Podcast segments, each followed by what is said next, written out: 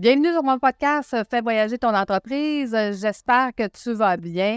Écoute, nous sommes dans une série euh, d'entrevues. Euh, comme tu le sais, euh, dans cette saison aussi, je fais beaucoup d'entrevues avec des gens extraordinaires. Aujourd'hui, on a le grand privilège de recevoir une professeure de yoga. Et comme tu le sais, moi, c'est quand même pas dans mes habitudes de faire du yoga. Fait qu'on va du plaisir à jaser de ça avec elle. Donc, on reçoit Alison. Fais voyager ton entreprise, le podcast commandité par Voyage Déductible qui organise des voyages, formations en immersion. Si tu aimes le podcast, je t'invite à le partager et à le commenter sur ma chaîne YouTube du podcast Fais voyager ton entreprise. Merci de faire partie de mon univers et c'est parti. Bonjour Alison, comment vas-tu? Allô Lucie, ça va super bien et toi? Oh, moi, ça va super bien.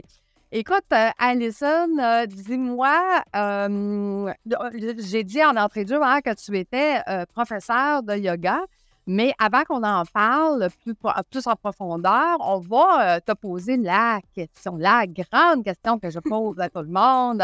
Quel a été ton plus beau voyage que tu as fait jusqu'à maintenant? Bonne question. comme tu le sais, comme je te disais, j'ai, pas nécessairement voyagé physiquement euh, dans un autre pays euh, que, le Canada. Hmm.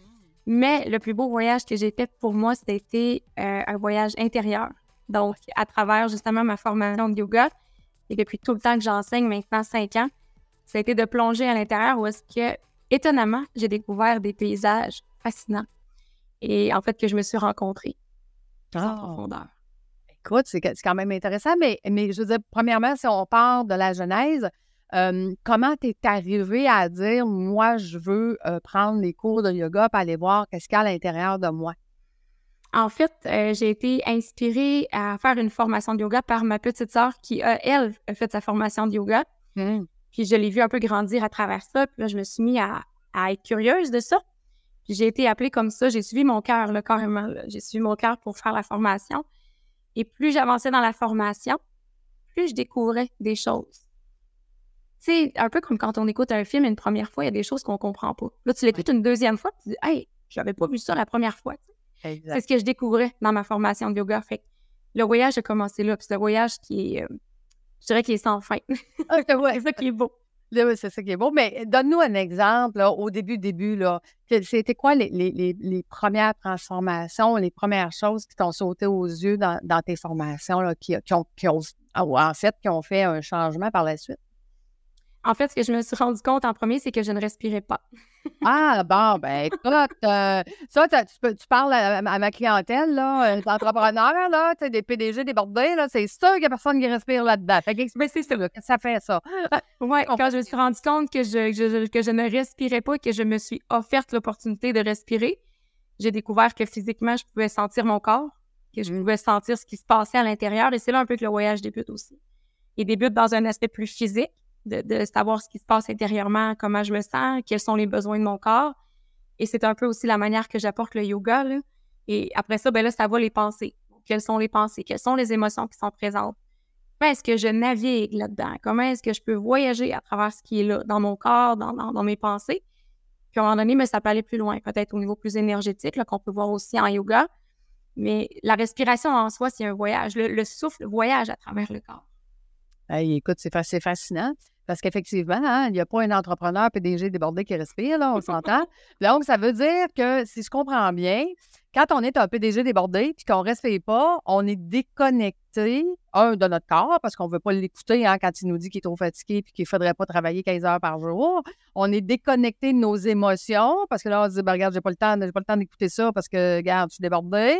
Puis on est déconnecté aussi au niveau émotionnel et de tout ce qui, de tout ce qui va à, l'entour. Fait que finalement, euh, on, est en train de se tuer à petit feu, on ne le sait même pas. Ça peut Exactement. Tu as, les bons mots. Exactement. Pour se connecter, la première chose, c'est la respiration.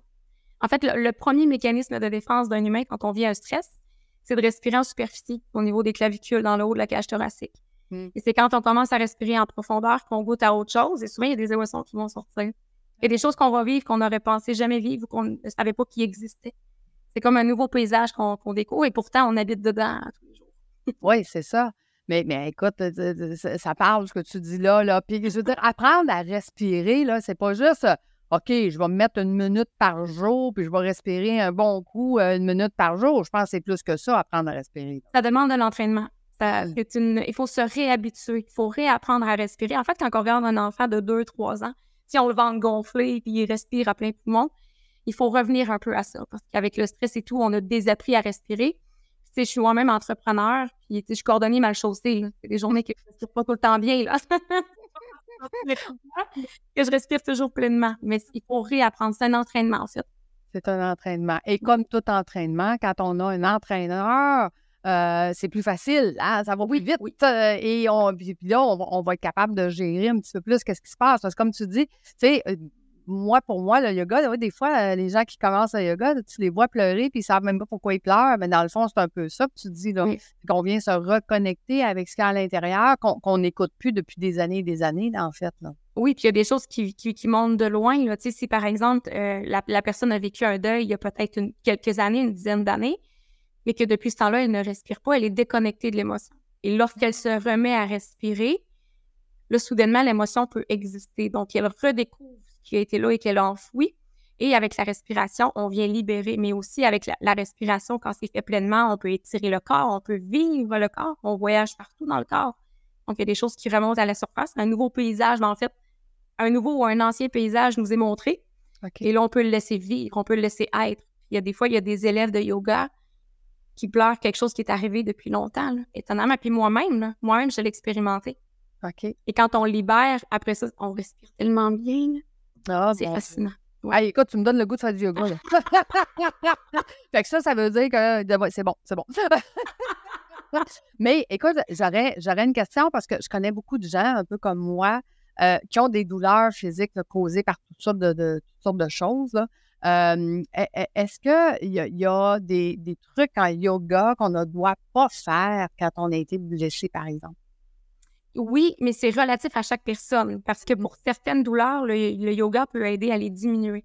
Ah. C'est-à-dire, par exemple, si on renforce une certaine partie du corps, ça peut enlever des douleurs peut-être au bas du dos ou peut-être au niveau des hanches. Puis en même temps, quand on s'offre de bouger le corps avec douceur en le respectant et quand on se permet de respirer, on peut les dégager, ces tensions-là. Parce qu'il y a des tensions qui sont physiques, il y a des tensions qui sont mentales et il y a des tensions qui sont émotionnelles. Et par le yoga, en fait, qu'est-ce qui arrive, c'est que le yoga, on pense que c'est juste des postures physiques. Mais c'est beaucoup plus que ça. Puis moi, c'est ce que je tente de rééduquer aux gens, que c'est plus que des postures physiques. Ah. C'est aussi la respiration. Puis il y a plein d'outils euh, utilisés, mettons, en Inde, euh, traditionnellement pour le yoga, qu'on sert très peu dans les studios en Occident, malheureusement et qui euh, servent à faire circuler l'énergie du corps, qu'on appelle l'énergie vitale euh, en yoga. Et cette, cette énergie-là, quand elle bloque, elle crée des points de tension. Et quand on bouge, qu'on respire et qu'on utilise ces outils-là, on la refait circuler. Et en la faisant circuler, elle bouge, ça libère. Donc, les douleurs peuvent diminuer, le corps est moins tendu, les émotions s'évacuent. Donc, oui, on peut régler des douleurs, mais c'est certain que pour certaines personnes, il y a des euh, contre-indications. Si la personne a mal dans le bas du dos, on va ajuster la posture en conséquence. OK. Fait que tu es en train de me dire que, tu sais, mettons, moi, je pense à, tous les entrepreneurs que je connais qui disent Bon, ben j'ai mal partout parce que je travaille trop. Fait qu'ils pensent que la douleur, c'est juste physique parce qu'ils prennent pas soin de leur physique. Puis, mais en fait, ce que tu me dis, c'est qu'il y a certaines douleurs que ça vient peut-être émotionnel ou est-ce que là, on a tellement trop plein en dedans qu'on n'écoute pas, hein, parce que parce qu'on ne respire plus. Fait que donc, euh, puis, ça peut ça peut devenir de là, ces tensions-là, et que ça n'a aucun rapport avec. Euh, parce qu'on en voit des gens, là, des fois, ils disent ben pourtant, euh, je m'entraîne, puis de même mal. Fait que ça vient d'ailleurs. Oui, bien en fait, ils appellent ça les causes psychosomatiques. Donc, c'est pas nécessairement dû à l'alimentation ou au fait qu'on s'est blessé ou quoi que ce soit. Ça peut être justement émotionnel ça peut être quelque chose qu'on sent intérieurement, puis finalement, ça développe une certaine maladie. Mais bon, ça peut aller avec certaines croyances de certaines personnes. C'est pas tout le monde qui va croire au psychosomatique, mais ça existe et de plus en plus, on en parle du psychosomatique. Ouais. Wow! Donc, euh, ouais. c'est intéressant, franchement. Fait que toi, dans le fond, c'est un peu ça que tu fais. Tu accompagnes maintenant les gens à comprendre qu'est-ce que c'est euh, euh, toutes, euh, ces, techniques-là, puis les bonnes façons de faire, les bonnes façons de respirer, puis de se réhabituer, comme tu dis. Exactement. Parce que changer d'habitude, hein, les gens pensent que c'est 21 jours, mais moi, je le sais, dans mon club des 15 minutes, là, euh, juste s'habituer à faire 15 minutes par jour pour travailler sur son entreprise. La majorité de mes entrepreneurs, ça leur prend 5 et 7 mois. Ben, c'est long, c'est long de changer une habitude. De la manière que, que l'être humain est fait, là, c'est très long. Ça demande un effort considérable aussi de changer une habitude ou en créer une nouvelle. Oui, ouais, ben, c'est pas juste une volonté. au début, on a plein de volontés, là, mais après une semaine, c'est comme Ouais, mais là, ouais, mais là. Tu sais, là, on revient facilement à nos, vieilles habitudes. Donc, de là, l'importance. Ça ressemble à quoi? tu sais, mettons quelqu'un qui voudrait commencer avec toi, Alison, ça ressemble à quoi? Euh, justement, l'implication qu'il devrait avoir ou qu'il devrait dire Bon, ben OK, je suis motivée, là, j'aime ce qu'elle me dit, Alison, là, je veux commencer. Là. on, fait, on fait quoi? Ben, faut savoir que les cours que j'offre euh, sont beaucoup euh, basés sur la tradition, la philosophie et la sagesse du yoga. Donc, si la personne vient dans mes cours pour s'entraîner, elle va perdre son temps. OK. Je le dis tout de suite. Je suis pas là que pour le corps physique. Je suis là pour le corps physique, le, le, corps énergétique et aussi, en fait, pour les aspects physiques, énergétiques et spirituels. Donc, mon yoga est très, très euh, et, et, euh, voyons, et global. Exactement. Donc, euh, la personne qui vient dans mes cours, mes cours durent à peu près une heure et quart. Donc, idéalement, je suggère de les faire au complet parce que chaque section de mes classes sont importantes. Autant le plus difficile qui est la détente à la fin quand on est couché sur le dos. Ah. C'est la posture la plus importante parce que c'est là qu'on intègre tout ce qui s'est vécu dans la pratique et tout ce qui a été enseigné. Donc, tout ce que je vais dire. Et souvent, les personnes n'arrivent pas à rester couchées et c'est tout à fait normal. Mais ça, je l'apprivoise avec mes élèves. Puis je les aide parce qu'en plus des cours de yoga, j'accompagne aussi. Je suis pas juste là à donner un cours puis je disparais après. J'accompagne chaque élève durant toute, toute une session. Donc, la personne peut s'engager. En ce moment, j'offre quatre cours par semaine. Donc, la personne peut s'engager pour un cours, deux cours, trois cours ou quatre cours à son choix. Euh, et c'est ça, c'est environ une heure et quart chaque classe.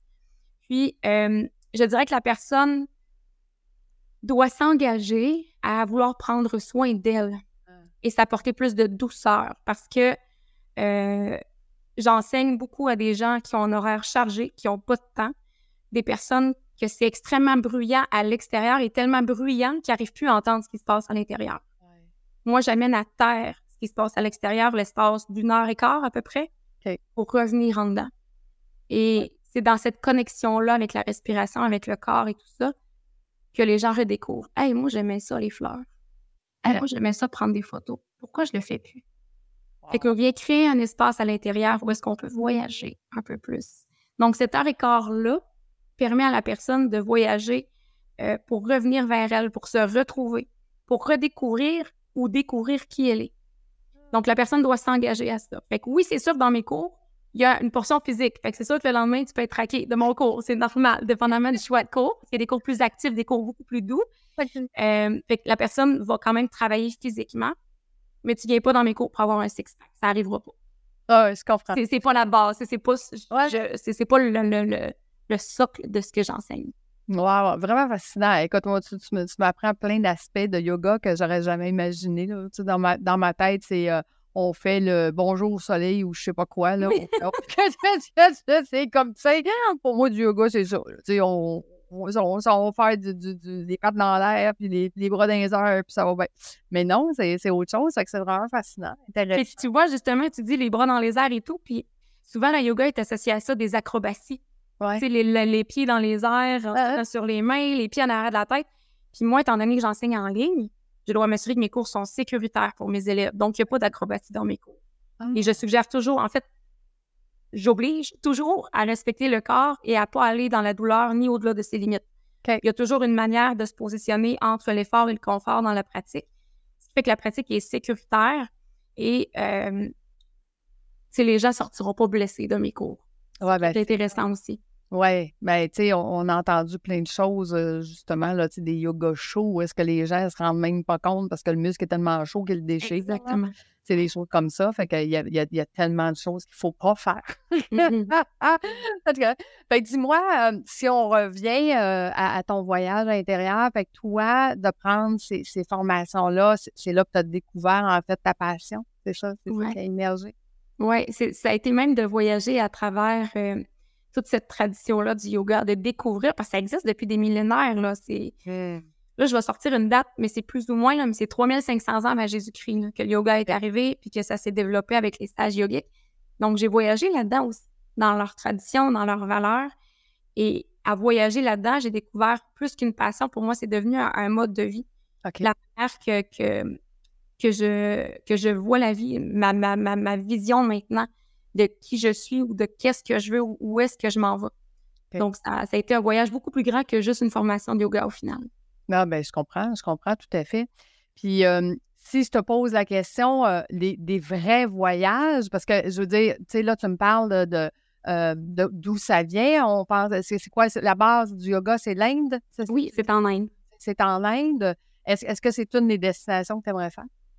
étonnamment, là, plus ou moins. Je suis pas attirée nécessairement. Mais là, si je te parle des voyages que j'aimerais faire, moi, je suis une femme de montagne, de lac, de conifères. J'adore tout ce qui est euh, plus nordique. OK. Donc, euh, l'Alberta, c'est un de mes grands rêves d'aller en Alberta, au Yukon, en Alaska, euh, ah.